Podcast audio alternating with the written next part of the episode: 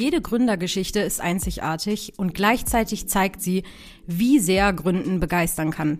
Wir stellen euch daher öfter mal spannende Gründergeschichten vor, die Mut machen, inspirieren und vor allem zeigen, was für ein Potenzial wir in Deutschland haben. Wie ticken Gründerinnen? Was treibt sie an und worauf kommt es bei einer Gründung an? Das wollen wir heute von Ante Spittler und Anton Rummel erfahren. Die beiden haben äh, mit ihren zwei Co-Gründern 2019 das Berliner Kreditkarten-Fintech Moss gegründet und sammelten in einer Finanzierungsrunde 21 Millionen Euro ein. Bereits wenige Monate nach dem Launch zählt das Unternehmen zu den großen Fintech-Aufsteigern und wurde bereits kurz danach auf 100 Millionen Euro bewertet. Hallöchen, ihr beiden. Wir freuen uns, dass ihr heute im virtuellen Studio zu Gast seid. Hi, freuen uns sehr. Hallo. Hallöchen. Moin. Ihr beide beschreibt euch und äh, ja auch das Produkt ähm, auch als New Work Enabler. Erzählt mal für alle, äh, die euch vielleicht noch nicht nutzen, was steckt hinter dem Geschäftsmodell von Moss? Ja, sehr gerne. Also grundsätzlich, Moss ist die, die erste Next Generation Kreditkarte für deutsche Unternehmen. Ich denke, jeder Unternehmer kennt es, dass er verschiedenste Ausgaben hat. Ähm, das können einmalige Ausgaben sein für, für Hardware-Einkäufe oder auch wiederkehrende ähm, Zahlungen für Sachen wie zum Beispiel Software. Ähm, und da haben wir uns eben auch äh, aus dem Painpunkt, den wir von unserer vorherigen Tätigkeit kannten, gedacht, das müssen wir lösen ähm, und haben diese Next Generation Card angefangen zu bauen. Was heißt Next Generation? Ähm, es handelt sich nicht nur um eine Kreditkarte, wie man es vielleicht aus der Vergangenheit kennt, sondern um eine gesamte Plattform, mit der man beliebig viele physische als auch virtuelle Karten für all seine Mitarbeiter in Sekundenschnelle erstellen kann. Ja, also mit ein paar Klicks kann man wirklich Karten im Handumdrehen erstellen. Darüber hinaus ähm, ermöglicht Moss es Unternehmern, alle Unternehmensausgaben von einer Plattform zentral zu verwalten. Das heißt, konkret wird eigentlich die gesamte Spesenabrechnung und alle Ausgaben, die man im Unternehmen hat, digital auf Moss abgebildet. Das heißt, ich als Unternehmer kann jeden Mitarbeiter auf die Plattform einladen. Das kann ein Werkstudent sein, das kann aber auch jemand aus dem C-Level sein und kann diesen Menschen dann proaktiv Karten geben oder andersherum können die Leute auch Karten anfragen, sodass der Manager, äh, der dann sozusagen für denjenigen verantwortlich ist, die Kaufanfrage ähm, ablehnen oder hoffentlich der Kaufanfrage ja. zustimmen kann. Das ist so Teil 1. Und im zweiten Teil, eigentlich dem wichtigsten Teil, kann der, der einzelne Mitarbeiter alle für die Buchhaltung relevanten Informationen, das heißt den Beleg, die Informationen, mit wem er zum Beispiel essen war, warum er den Einkauf getätigt hat, in Moss hinterlegen und so dem Buchhalter sozusagen die, die Arbeit erleichtern. Ja, da, darum geht es bei uns. Äh, lieber Anton, kannst du das Mikrofon noch von deinem Mund so ein Zentimeter wegtun, weil ich glaube, der Popfilter funktioniert nicht so gut. Vielen Dank. Ähm, die erste Frage, die ich hätte, ist das Thema Leidenschaft für das, für das Gründen und für die Themen. Weil oft gründen ja Menschen ja etwas, weil sie die Welt verändern wollen, wenn das Thema sie stark interessiert. Habt ihr für das Thema Finanzen und Controlling und Kreditkarten einfach ein besonderes Leidenschaftsthema gehabt? Oder äh, gibt es andere Antriebe, warum ihr unbedingt so ein, ein Finanzstartup gegründet habt? Ante. Ja, vielen Dank, sehr gute Frage. Ähm, ist gar nicht so einfach zu beantworten. Ich glaube, ich hatte, oder ich persönlich zumindest für mich gesprochen, hatte schon immer eine gewisse Passion äh, für Finanzen. Also mein, mein Studium war ja, äh, war ja quasi in, in Finance äh, und habe auch bei einer Bank äh, zeitweise gearbeitet. Ähm, aber konkret auf dieses Geschäftsmodell sind wir eigentlich erst gestoßen ähm, während äh, unserer Zeit als Gründer bei Move24 äh, wo wir genau mit, mit diesen Problemen ähm, arbeiten müssten, nämlich äh, wie, wie manage ich eigentlich eine größere Anzahl von, äh, von Karten, die im Umlauf sind, äh, wie stelle ich sicher, dass alle Rechnungen vorhanden sind, äh, wie stelle ich sicher, dass auch alles ordentlich gemacht worden ist, also keine Ausgabe, ähm, die eigentlich keine Betriebsausgabe ist, ja. Ähm, und ähm, danach ähm, äh, war dieses Thema für, für zwischenzeitlich eher in der Schublade verschwunden ähm, aber wir haben es dann äh, wieder aufgegriffen, äh, nämlich während unserer Zeit als Investoren äh, sind wir schon das häufiger auf äh, andere junge Startups gestoßen. Äh, bei uns im Portfolio die äh, uns gefragt haben, wie sollen wir es eigentlich lösen? Äh, wir kriegen kein richtiges Angebot, äh, es ist sehr inflexibel, äh, das Limit reicht nicht äh, und der ganze Rattenschwanz äh, an Prozessen ist, ist kaum zu steuern. Was ist eure Empfehlung? Und aus diesem Prozess haben wir angefangen, uns das nochmal anzuschauen und da ist dann auch die Vision entstanden, die Passion für das Thema ähm, und irgendwann auch diese ganz schwere Entscheidung gefallen, das sichere, vermeintlich sichere sichere Nest zu verlassen äh, und sich wieder in, in Gründerschuhe zu begeben. Ja, ja, sehr cool. Stimmt, das haben wir eingangs gar nicht erwähnt. Ihr zwei habt ja genau äh, vor Moss äh, schon mal zusammen gegründet. Sehr cool.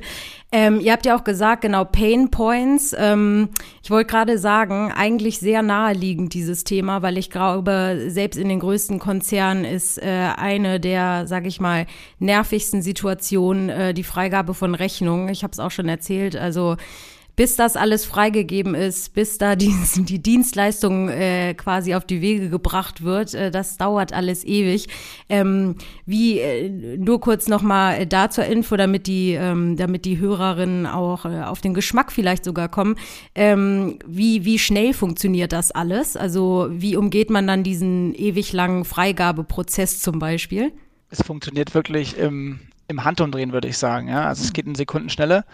Ähm, so eine Kreditkarte ist mit zwei Klicks, ich glaube, ich habe es mal gestoppt, das sind circa oh, sechs Sekunden erstellt. Äh, es sind oh. Mastercards und mit denen kann man dann direkt online einkaufen. Und wenn man physische Karten bestellt für die Mitarbeiter, dauert es bis zu einer Woche, bis die bei einem ankommen. Und dann der, der letztendliche Freigabeprozess geht wirklich alles live. Grundsätzlich hat man eh als Mitarbeiter aus der Finanzabteilung bzw. der Buchhaltung immer Live-Einsicht in alle Daten und weiß genau, was im Unternehmen gerade bezüglich ähm, Einkauf abgeht sozusagen. Sehr gut. Also auch noch transparent dazu, ja, stimmt. Das ist in den meisten Fällen auch nicht so. Ja, auf jeden Fall ein sehr, sehr cooles äh, Geschäftsmodell. Ähm, schon wieder eine, ja, coole Gründung, die hier in Deutschland entstanden ist. Und deswegen tauchen wir auch gleich mal in das ganze Thema Gründen ein. Ihr zwei seid Gründer. Ähm, und wir haben schon gesagt, wir featuren da, da sehr gerne mal ein paar coole Stories und deswegen würden wir gerne mal von euch erfahren, ähm, für alle, die vielleicht, denen es auch ein bisschen in den Fingern kitzelt und die da Lust drauf haben, was äh, muss denn eine Gründerin oder ein Gründer mitbringen, um erfolgreich zu sein, Ante? Ja, zunächst einmal würde ich gerne jeden dazu ermutigen, äh, den, den Schritt zu wagen. Äh, ist, also für mich persönlich gibt es nichts, was mehr Spaß macht, äh, als Unternehmen aufzubauen. Und ich glaube, ganz viele, ganz viele werden das auch so empfinden, äh, wenn sie, wenn sie es einmal versucht haben. Ähm, aber kurz vielleicht zu der Frage, ähm, es gibt natürlich ähm, eine ganze Reihe an Kompetenzen, äh, die, die, die gefordert werden. Ähm, und idealerweise ist es auch nicht nur eine Person, die alles das abdecken sollte, sondern eben halt ein Team. Ähm, und ähm, was da alles so anfällt, ich würde es, glaube ich, kategorisieren in, in vier, vier Themenfelder. das erste ist, es ist elementar wichtig, ein sehr gutes Verständnis zu haben äh, für den Kunden, für den Markt, ähm, aber auch das Produkt, das man letztlich anbieten möchte. Ähm, weil ähm, im Endeffekt zielt man ja darauf ab, ähm, eine gewisse Bedarfslücke zu schließen. Und dafür muss man erstmal verstehen, äh, was gibt es, was ist der Bedarf und wie kann mein Produkt das lösen. Das, das Zweite ähm, und ähm, genauso wichtig ähm, ist es die Fähigkeit, äh, eine Organisation aufzubauen. Ähm, sehr wenige Unternehmen funktionieren ja über ausschließlich über manuelle Prozesse äh, und sehr wenige Unternehmen funktionieren als eine reine One-Man- oder One-Woman-Show, ähm, sondern ganz im Gegenteil.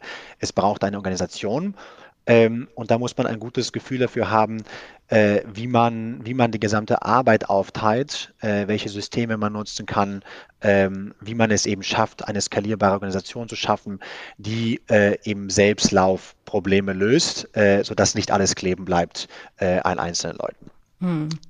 Das, das, das Dritte, was ja direkt damit zusammenhängt, ähm, ist das Thema äh, Personalaufbau und Führung.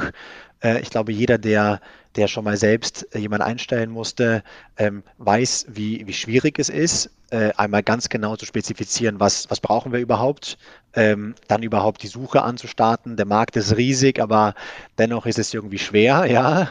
Ähm, und dann zum Schluss äh, eben die Leute, die, äh, für die man sich entscheidet, äh, sehr zielorientiert in die Organisation einzubetten, ähm, ist der wahrscheinlich größte Erfolgstreiber äh, in, auf der langfristigen Sicht. Ja? Ähm, weil nur so kann man, kann man, sich, kann man sich langfristig aufstellen. Ja. Ähm, und dann zu guter Letzt, äh, und da hängt es natürlich sehr stark vom, äh, vom Setup ab, es gibt natürlich eine ganze Reihe von externen Stakeholdern, wie ich sie nennen würde, äh, die man mit, mitmanagen muss. Ähm, wir sind ja ein, äh, ein Tech-Unternehmen und sind Venture Capital finanziert. Äh, das heißt, wir müssen, wir müssen auch immer in der Lage sein, mit unseren VC-Investoren zusammenzuarbeiten. Wir müssen gut nach vorne planen, um zu wissen, wann brauchen wir wieder neues Geld, brauchen wir es überhaupt. Ähm, und je nach Businessmodell ist natürlich eine ganze Reihe an anderen Themen, die da äh, die da relevant sein können. Ja. Und ich glaube, diese, diese vier Punkte, die variieren natürlich nach, nach Geschäftsmodell, nach Komplexität und es mag andere Schwerpunkte geben, aber das sollte man zumindest mal so als, als Begeisterung, ja, oder als, als äh, auch als so ein bisschen als Spaßfaktor an der Arbeit sehen, äh, weil sonst, sonst könnte es dann doch vielleicht sehr anstrengend werden. Ja, Leidenschaft ist, glaube ich, das A und O, ne? Und wie kam es dann vorher ähm, zu, zu Move24? War das so, weil ihr irgendwie zum Beispiel gesagt habt, oh, Umzugsunternehmen äh, oder Umzugshelfer, das ist auch irgendwie ein Pain. Äh, das, das müssen wir auch mal irgendwie ändern und da was anbieten? Ja, ich glaube, ähm, ohne zu viel über die Vergangenheit reden zu wollen, ähm, jeder kennt es aus dem privaten Umfeld, wie hart es ist, einen, einen Umzug durchzuführen. Äh, und da hatten wir eben damals dann die Vision, äh, diesen Markt zu disrupten. Ähm, Anton und ich kannten uns vorher schon aus dem privaten Umfeld und wussten immer, dass wir gemeinsam mal was machen wollen. Ähm, er war ja vorher in der Unternehmensberatung tätig. Äh, ich bin nach dem Studium direkt in die, in die, in die Startup-Welt sozusagen eingetaucht. Ähm, und dann kam es eben zu, zu Move24. Wenn man Move24 googelt, äh, kommt leider so ein Ergebnis raus, dass irgendwie die Firma nicht funktioniert hat und 40 Millionen Euro äh, irgendwie nicht ausgereicht haben. Ich möchte jetzt nicht zu kritisch sein, äh, das kommt bei einer anderen Frage dann. Aber ich will wissen, wie geht man mit so etwas um und traut sich dann trotzdem nochmal ein neues Unternehmen aufzubauen? Also wie geht man mit ja, diesem, ich muss jetzt leider sagen, Misserfolg um? Ja, absolut berechtigte Frage äh, und ein Thema, das, das, das jeden beschäftigt. Auch quasi die Angst vor der Gründung, ja. äh, ja. Man weiß ja nicht, wie es ausgeht. Ähm, letztendlich, also was ich glaube, ist zum einen, ähm, wenn man es nie probiert, will man es auch nie erfahren. Also in gewisser Weise gibt es, muss es diesen, diesen ersten, diesen ersten äh, Schritt, Schritt geben. Ähm, was, was danach passiert, ist ja eine Verkettung von von guten, schlechten Entscheidungen, äh, von einer guten Portion ähm, äh, auch Glück, ja, oder auch wenig Glück ähm, und natürlich einfach auch, auch davon, wie der, wie der ganze Markt sich entwickelt. Ähm, und ich glaube, ähm, was, äh, was, was, äh, was wir gesehen haben, ist einfach, äh, dass gewisse Geschäftsmodelle, auch wenn die Idee sehr viel Sinn macht und die Vision sehr viel Sinn macht, dann doch sehr, sehr, sehr schwierig werden können und sehr langatmig, äh, um sie wirklich profitabel zu machen, um sie nachhaltig zu machen. Ähm, und das war eins der Probleme in diesem äh, ganzen Bereich äh, Marketplaces, äh, gerade wenn sie eine starke ausführende, ja, also Service Marketplaces, äh, ausführende Rolle haben. Ähm, wie, wie haben wir es dann gemacht? Also zunächst mal, glaube ich, kämpft man bis, bis zum bis zum letzten Atem, ja. ja. Ähm, da, da haben uns Investoren auch sehr unterstützt, haben auch, auch sehr, sehr, sehr hart dran gearbeitet. Ähm, und ähm, wenn, wenn es dann irgendwann mal wirklich nicht geklappt hat, äh, dann gibt es eigentlich nur, glaube ich, eine, eine Lösung. Äh, kurz den Urlaub verabschieden, einmal äh, Körper und Geist resetten, äh, sich noch die, alle Learnings äh, vor Augen führen und einfach die Entscheidung treffen, ähm, ist es wirklich das Thema Gründen, was mir nicht gefällt und was ich nicht wieder machen will?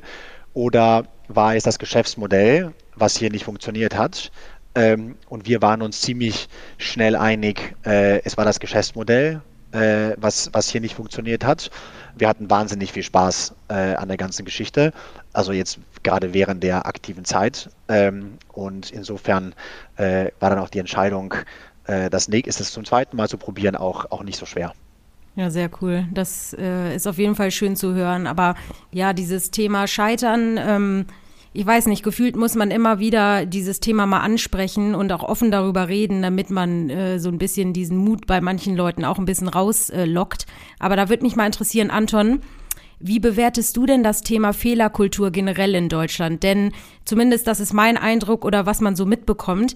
Äh, in Amerika äh, ist das ganze Thema Scheitern und teilweise ja auch Pivots, also äh, komplett das, äh, das Businessmodell oder Geschäftsmodell nochmal äh, neu aufrollen gefühlt irgendwie nichts Besonderes und äh, manche machen das ja auch wirklich mehrere Male, bis es dann endlich hinhaut. Aber in Deutschland traut sich irgendwie kaum jemand, äh, außer ihr zwei jetzt ja eben, ähm, über dieses Thema äh, Scheitern auch zu reden. Also habt ihr auch diesen Eindruck, dass das in Deutschland irgendwie so ein bisschen, ja, noch nicht so ganz gang und gäbe ist? Ja, ich glaube, du hast es in der Frage schon, schon sehr gut auf den Punkt gebracht. Äh, wir Deutschen denken da wahrscheinlich sehr deutsch. Äh. Fehler sind äh, bei uns im Land ja sehr, sehr ungern gesehen und wir haben immer was zu meckern. Ja, das sagt man ja auch über uns. Und ähm, ja, es ist definitiv so, dass, dass, dass es in den USA, wenn man jetzt ins Valley schaut, es komplett normal ist, ähm, einfach was Neues zu starten oder 180 Grad zu pivoten, während es hier eher ungern gesehen ist. Wobei es schon in den letzten Jahren, würde ich sagen, ähm, einige Initiativen und auch viele neue, neue Pre-Seed und Seed-Funds äh, ins Leben gerufen wurden, die, glaube ich, dieses ganze Gründen weiter nach vorne pushen. Ja, und ich kann auch nur jedem da draußen sagen, äh, das gleiche, was Ante gesagt hat, ähm, lieber ein- oder zweimal versuchen und scheitern, als es nie versucht zu haben. Würde ich auch sagen. Ja, ich habe Ante übrigens mal von dir ein äh, sehr cooles Zitat auch gelesen. Und zwar hast du da gesagt, ich schwanke zwischen einer Gründerparanoia um meine Zukunft und äh, unfassbarer Motivation, aber mir hilft, dass ich unsere Gründung eher als Lebenswerk denn als kurzes Projekt sehe. Ähm, ihr zwei als Gründer, klar, ich glaube, es gibt nichts Cooleres, als so sein eigenes äh, Baby zu haben oder irgendwie sein eigenes äh, Business gegründet zu haben. Aber Lebenswerk ist äh, schon auf jeden Fall ein, ein krasses Wort. Kannst du da mal auf das Zitat kurz eingehen? Also was habt ihr vor?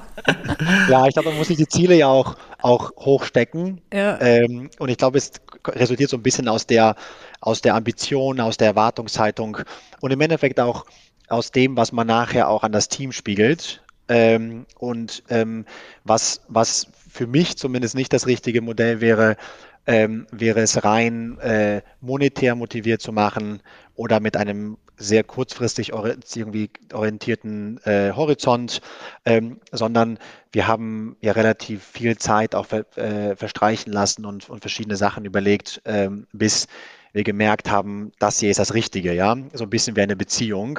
Ähm, und ähm, in dem Kontext ähm, ist jetzt schon sehr viel Energie und Leidenschaft da einfach reingeflossen in das Thema. Ähm, und idealerweise wird das langfristig ähm, ein Erfolg. Und damit meine ich eben halt nicht nur den monetären Erfolg, äh, den kann man auf, auf, auf viele verschiedene Arten und Weisen erzielen, sondern eben auch einfach die Freude, montags ins Office zu gehen, ähm, irgendwie die Spaß mit dem Team, äh, das Gefühl, dass es irgendwie äh, die zehn oder auch deutlich mehr Stunden vom Tag, ja, äh, dass die in einer Umgebung stattfinden, die einem Spaß macht äh, und dass es nicht alles eine Last ist. Ähm, das ist natürlich die Ideologie, ja, also äh, so, so, so wünscht man es sich, aber ich hatte es ja in dem Zitat ja auch quasi auf der Waage mit der, mit der Gründerparanoia ja gleichgesetzt. Ja, sehr cooles äh, Wort auch, Gründerparanoia, ja. ja. Natürlich hat man, hat man gerade zu Beginn und bis irgendwie nicht alle Prozesse stehen und äh, solange die, gerade die Gesellschaft vielleicht auch externes Kapital braucht, ähm, hat man natürlich immer die ständige Furcht, äh, dass es auch schief geht. Also das ist ja ganz klar.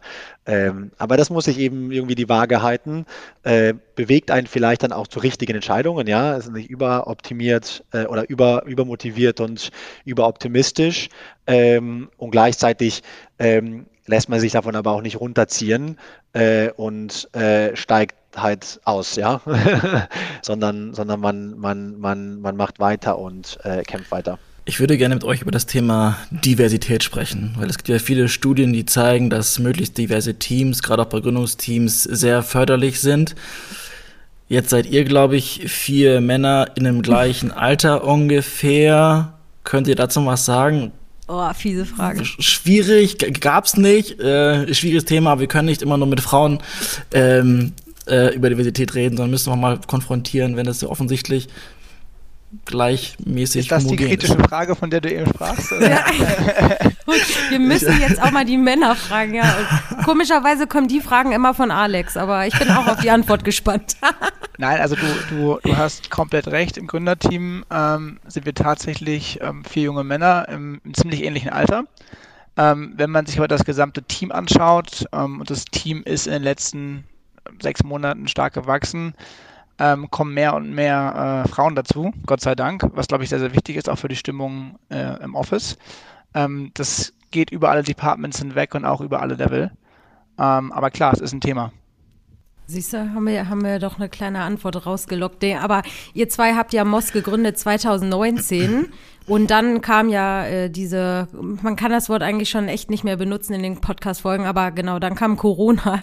Wie plant ihr denn in Zukunft ähm, quasi euch aufzustellen? Seid ihr, kann man, kann man sich äh, eure Truppe äh, so vorstellen wie das äh, klassische Start-up-Office ähm, oder wie arbeitet ihr in Zukunft komplett?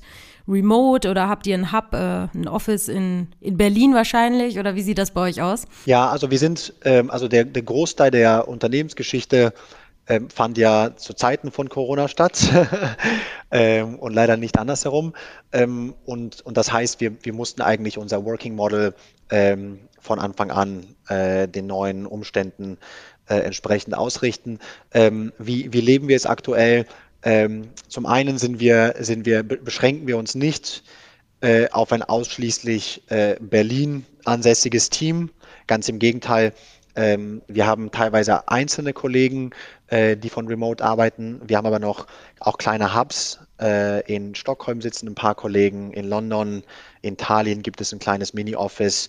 Ähm, insofern sind wir relativ relativ divers äh, aufgestellt. Es ist auch keine Anforderung. Also in, in jedem Bewerbungsgespräch ähm, äh, ist ganz klar das Feedback, äh, wir, wir suchen das richtige Talent äh, und nicht jemanden, der in Berlin wohnen möchte. Äh, wenn es dann passt, dann umso besser. Ähm, aber ist auf jeden Fall kein Must. Ähm, und ich glaube, das ist so unser Way of Working. Ich, wir haben uns, äh, wir, ich würde es nicht so weit gehen, dass wir sagen würden, wir sind eine, eine fully remote company. Da, da gibt es ja auch Unternehmen, die quasi da sehr radikal ausbrechen. Äh, wir sehen einfach, dass wir auch viel Spaß zusammen haben, viel Kulturaufbau, ähm, äh, äh, viel Feedback, äh, einfach in Persona immer noch sehr gut funktioniert, ja. Äh, und ähm, aktuell müssen wir halt testen und, äh, und Maßnahmen ergreifen, das Team Kleinheiten im Office, aber in Zukunft wird, es, wird das Thema Office-Kultur mit Sicherheit äh, auch noch ein wichtiges Thema bleiben. Ja, sehr cool. Und ähm, wir haben jetzt sehr viel von euch erfahren und äh, wie ihr zum Gründen gekommen seid, was so eure P Passion ist und so weiter. Ähm, ich würde gern von euch nochmal hören, äh, ob ihr auch, sage ich mal, ähm, ein paar, ihr seid ja wahrscheinlich in der Gründerszene auch gut vernetzt, äh, nehme ich mal an, ob ihr in der Vergangenheit irgendwie ähm, so ein paar Gründergeschichten mitbekommen habt, die euch besonders äh, gut gefallen haben oder von denen man sich auch mal ein bisschen was abschauen kann. Habt ihr da ein paar Beispiele noch für unsere Hörerin? Ja, ich glaube, ähm, eine fällt mir ein, ähm, weil die aus purer Passion äh, gestartet ist. Also ich glaube, Passion gehört, wenn du, wenn oder wenn man Gründer werden möchte, auf jeden Fall dazu. Ähm, nämlich ein bekannter Gründer von mir, der ein, ein riesen Autofan ist äh, und nachdem er relativ erfolgreich eine andere, äh, auch recht bekannte Firma aufgebaut hat, äh, einfach ein Startup gegründet hat, was sich nur um, um einen Teil von, von Autos kümmert und damit inzwischen in diesem Nischenmarkt sehr, sehr erfolgreich ähm, geworden ist. Ich glaube, das ist so eine Story, die, die, die bei mir im Kopf ist. Äh, und ein anderer Freund, der, der aus der Passion zu Food heraus ähm, seinen Job bei einem sehr großen Tech-Unternehmen gekündigt hat und, und eine Restaurantkette äh, aktuell aufbaut. Ach echt? Also äh, Restaurantkette in, in, in der Zeit jetzt gerade, das ist ja, aber das ist wirklich spannend. Also der hat jetzt äh, vor kurzem seinen, äh, seinen Job gekündigt, um das zu machen. Oh, Chapeau. Er ist schon ein bisschen länger dabei. Ähm, okay. Ist, glaube ich, den Berlinern auch, auch, auch, wohl bekannt. Ähm, aber ja, Jetzt die, musst du die es auch Zeit verraten. natürlich jetzt. Es handelt sich um Beats and Roots. Ach Kann mal, ich nur ja, wärmstens jeden, ja, jeden Hörer hier empfehlen. Kennt ihr mit Sicherheit ja, auch aus eurem Office. Kenne ich mit Sicherheit, weil es direkt links unter meinem Office in Hamburg ist. Also von daher, ach was, okay. Das ist ja cool. Nö, Beats and Roots ist auf jeden Fall, ähm, und die, das sind auch seine, sag ich mal, ähm, äh, seine Food, ähm, Food-Rezepte, die er da äh, umgesetzt hat. Also sein, sein persönlicher ähm, Genau, die Jungs mal, sind, sind zu zweit. Ähm, einer ist für den kreativen äh, kulinarischen Genuss äh, verantwortlich und der andere sozusagen für den, für den Scale des Businesses. Äh, und da vermischt man eben perfekt die Kulinarik mit dem, mit der, mit der Skalierung, das, das Lieblingswort der, der Startup-Szene. Ja, was ja, was bei, bei Gründergeschichten ja am meisten inspiriert, ähm, ist, ist zum einen irgendwie die, die Vision, äh, und irgendwie was, also gerade wenn es sehr nah irgendwie an, an, an einer glaubhaften Passion liegt, ja, äh, und das andere, was, was mich zumindest immer inspiriert, äh, ist es, ist es wenn, wenn, wenn, wenn, es, äh, wenn Teams es schaffen, ähm, eine, ich sag mal, eine Exzellenz aufzubauen, äh, die sonst nicht wiederzufinden ist. Äh, und das gibt es ja häufiger. Also wir sind natürlich jetzt aktuell sehr stark geprägt aus dem ganzen äh, Financial-Bereich, ähm, aber ähm, es gibt ein Unternehmen, das heißt TransferWise, habt ihr vielleicht privat auch mal genutzt, um, um Geld zu schicken, äh, international. Und, äh, und dieses Team hat eine Wahnsinnsreise hingelegt. Ähm, und ähm, und das, das Besondere ist jetzt nicht, wo die Company steht, sondern dass, dass eigentlich die gesamte Organisation von dieser Reise profitiert hat äh, und dass die Strukturen, die geschaffen wurden, die, die Inhalte, die, die quasi erarbeitet worden sind, einfach in den äh, in den Wurzeln aller Mitarbeiter stecken. Ähm, und wir haben ein paar Kollegen, die, die, ähm, die zum Beispiel von TransferWise kamen. Äh, und das ist einfach ein bestimmter Way of Working und eine bestimmte Exzellenz, die sie geschaffen haben, die, glaube ich, vorher einfach ähm, im Markt nicht existiert hat, äh, in dieser speziellen Domain. Und das inspiriert, einfach zu sehen, wie, wie man da so, so stark werden kann, einfach, äh, ja. wenn man sich, äh, wenn man sich irgendwie äh, sehr anstrengt und mit, sich mit äh, guten Leuten umgibt. Ja, man hat das Gefühl, es wird auch irgendwie immer mehr in Deutschland. Ne? Ich weiß nicht die letzte Zahl, die ich glaube ich gehört habe, aber das hat sich wahrscheinlich auch wieder geändert, war irgendwas mit jährlich äh, über 300.000 Gründungen oder so. Ich weiß nicht, ob es jetzt wieder mehr oder weniger, vor allem jetzt auch in der in der Corona-Zeit. Ich weiß auch nicht, ob ihr da die aktuellen Zahlen habt, aber man merkt auf jeden Fall, äh, dass in Deutschland immer mehr geht. Aber ich weiß nicht, Alex, wir wurden, glaube ich, auch mal gefragt, von irgendjemandem. Äh, das war mit Peter. Ich weiß nicht, ob ihr von Sidepreneur schon mal gehört habt. Das ist ähm, eine Plattform für nebenberufliche Gründer. Weil super das ist doch nichts für die Jungs, die machen Ja, genau. Ich wollte gerade, die wollen auch. Weil es ist richtig genial. Es gibt so viele Leute, die Bock haben auf Gründen, die aber irgendwie noch in ihrem Job sind und ähm, genau, vielleicht nicht den Mut haben, Job zu kündigen und gründen. Ähm, die machen das dann äh, halt nebenberuflich und im besten Fall werden sie halt von ihren Companies auch noch supported. Aber wenn wir gefragt werden, ich weiß nicht, was du da geantwortet hast, Alex, aber ich glaube, er hat uns nämlich gefragt, wenn ihr die Chance hättet oder eine Passion oder wie, was würdet ihr äh, gründen? Also ich weiß nicht, du würdest wahrscheinlich irgendwas mit Vans oder Camper-Vans oder so machen, aber ich habe auch keine, ich habe auch wirklich äh, keine Ahnung. Ich glaube, ich würde auch eher in Richtung Food oder so gehen. Es gibt genug, genug zu gründen, äh, auch im Food-Bereich. Ähm, zum Schluss nochmal, also ihr habt ja diese, diese krasse Summe von 21 Millionen Euro als Investment bekommen. Ich wollte fragen, ich, es wird jetzt nicht so provokativ, keine Sorge. Es ist wirklich, äh, ähm, weil, weil die Medien ja auch viel darüber sprechen, dass da irgendwie Peter Thiel mit drin steckt, ist, was ist da jetzt wertvoller? Die, die krasse Menge an, an, an Geld, die ihr bekommen habt, oder dass da so ein, ein starker Investor mit einem starken Namen dahinter steht? Ähm, im, in Summe wahrscheinlich der Mix. Irgendwie Summe ist es dann ein Zusammenspiel. Ähm, was für uns, also was uns wichtig war, ähm, war, dass wir mit den, mit den Investoren auf, auf die gleiche Vision eingenordet sind. Äh, weil sonst äh, wird das ganz schnell schwierig, ja, äh, wenn man merkt, die eine Partei will nach links und die andere nach rechts. Ähm, das zweite, ähm, uns war es wichtig, jemanden an Bord zu haben, der das Business versteht, ähm, der gerade im Bereich Fintech einen starken Footprint hat und bewiesen hat, äh, Unternehmen begleiten zu können und denen helfen zu können. Ähm, wir haben uns ähm, mit äh, Portfoliounternehmen unterhalten äh, von, äh, von Valar, um zu verstehen, wie, wie ist das Working Model, äh, ist das, äh, macht das Spaß in Summe, ja, ist das förderlich äh, oder, ist, oder vielleicht auch nicht. Ähm, und zu guter Letzt ähm, hilft eine gute Brand ähm, im, im Access zu was auch immer, ja. und ich glaube, wir haben das gesehen, äh, die, äh, die Medien äh, sind, haben die, die Finanzierungsrunde sehr positiv aufgenommen. Mhm. Äh, Mitarbeiter nehmen das sehr positiv auf. Ähm, der Zugang zu Investoren für die Zukunft äh, dürfte auch einen positiven Effekt erleben. Also das sind eine ganze Reihe, glaube ich, von Themen, die, die man vielleicht auf den ersten Blick gar nicht sieht, aber die nachher alle materialisieren. Ähm, und, und bei uns war es definitiv der Mix und wir sind super happy. Ähm, und, äh, und Valar ist, ist bis dato auf jeden Fall der richtige Partner.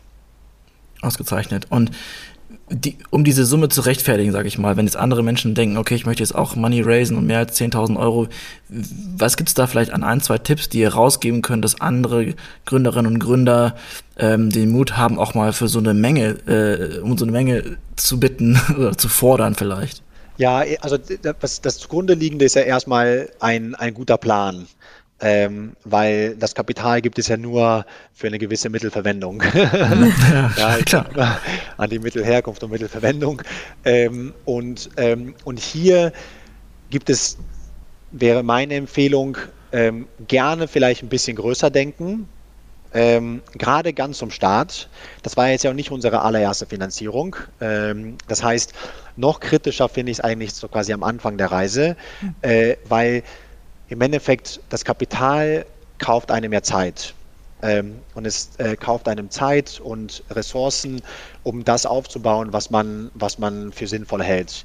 Mhm. Und oft, gerade wenn sehr knapp kalkuliert wird, ähm, fehlt es dann doch an der einen oder anderen Stelle, weil Unvorhergesehenes passiert. Ähm, und, äh, und das wäre schade, ja, weil dann kommt man nicht zu dem, zu dem Milestone, den man sich eigentlich vorgenommen hat.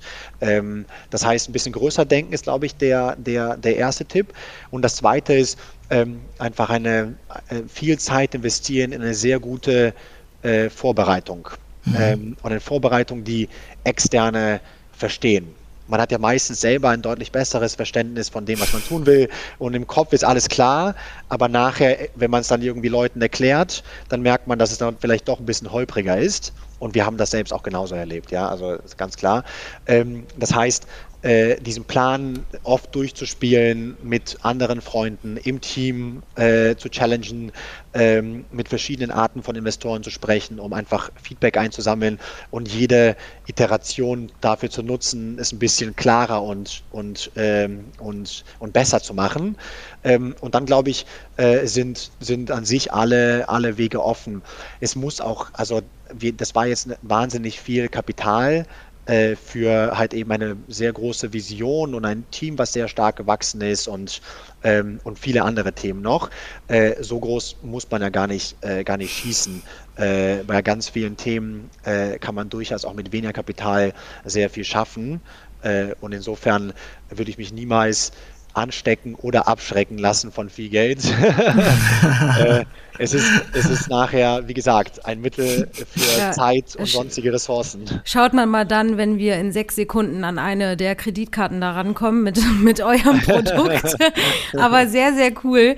Vielen, vielen Dank für diesen äh, super Einblick. Wir sind gespannt, äh, in welchen Unternehmen wir ähm, äh, euch dann mal über den Weg laufen. Ich habe schon erzählt, äh, ich habe äh, euch auf jeden Fall direkt den Accounting-Leuten bei mir in der Company mal weitergeleitet. Also ich, ich denke, das ist eine, eine super Sache. Alles geht einfacher als die Prozesse, wie sie jetzt gerade sind. Also von daher vielen, vielen Dank euch beiden. Ähm, mal wieder eine sehr coole Story made in Germany. Und ähm, ja, dann wünschen wir euch weiterhin viel Erfolg auf eurer coolen Reise und dass ihr bald mit euren Kollegen zusammen im Büro feiern könnt, ne? Ja, vielen Dank auch an euch für das sehr nette und offene Gespräch und einen schönen Rest der Woche.